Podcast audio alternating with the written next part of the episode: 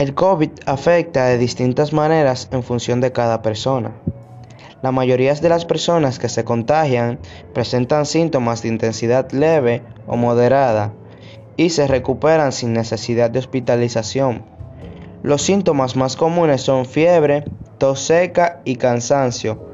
Otros síntomas menos comunes son dolor de barriga, dolor de cabeza, dolor en el cuerpo, diarrea, conjuntivitis, pérdida del gusto y el olfato.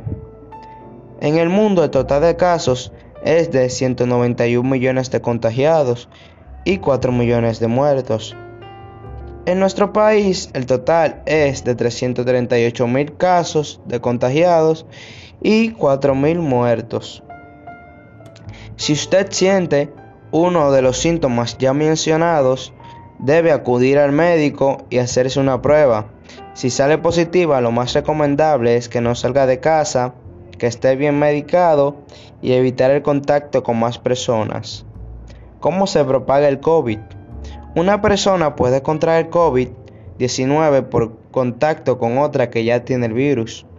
Enfermedad que se propaga a través de las gotículas que salen de la nariz o boca de una persona ya infectada. Estas gotículas son relativamente pesadas, no llegan muy lejos y caen rápidamente al suelo. Una persona puede contraer COVID si inhala estas gotículas. Por eso es importante mantener una distancia moderada entre las personas. Estas gotículas pueden caer sobre objetos y superficies que rodeen a una persona.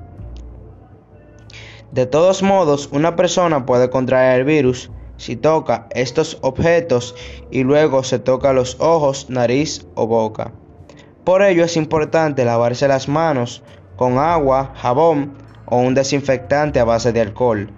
En esta pandemia, la química también pone un valor esencial.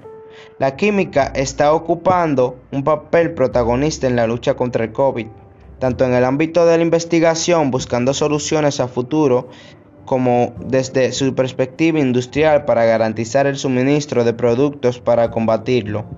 Una sección virtual organizada por la Federación Empresarial de la Industria Química Española, con la colaboración de Foro Química y Sociedad, ha contado con la participación de Javier García, catedrático de Química Inorgánica.